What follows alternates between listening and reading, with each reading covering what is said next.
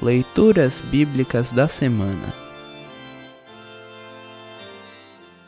O trecho da Epístola para o sexto domingo após Epifania está registrado em 1 a Coríntios, capítulo 15, versículos de 12 a 20.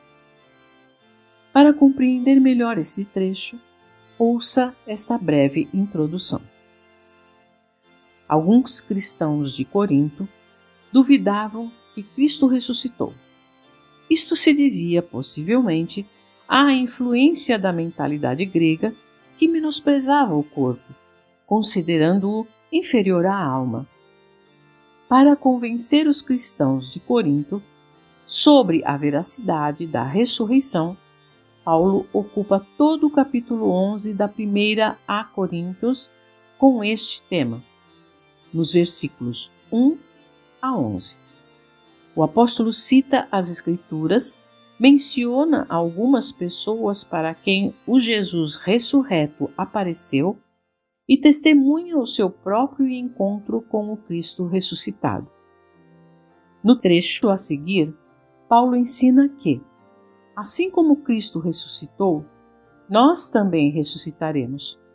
Deus nos criou por inteiro, corpo, alma e espírito. E a redenção que temos em Cristo nos redime e nos renova por completo, o que se concretizará cabalmente no dia da nossa ressurreição. Ouça agora 1 a Coríntios, capítulo 15, versículos de 12 a 20. 1 a Coríntios, capítulo 15, versículos de 12 a 20. Título: a nossa ressurreição.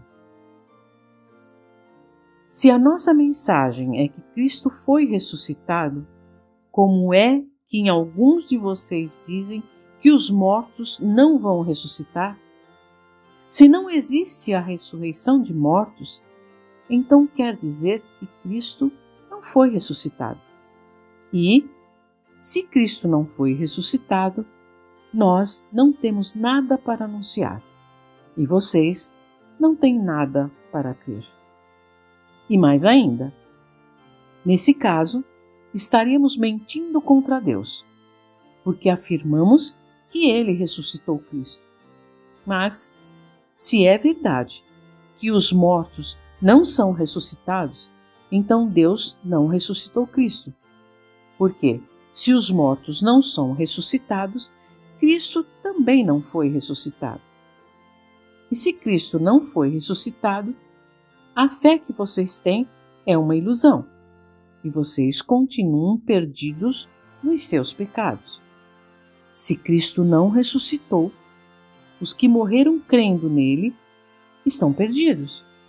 Se a nossa esperança em Cristo só vale para esta vida, nós somos as pessoas mais infelizes deste mundo.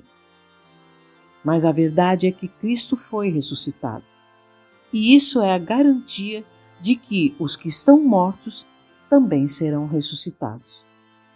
Assim termina o trecho da epístola para esta semana. Congregação Evangélica Luterana Redentor Congregar, Crescer e Servir.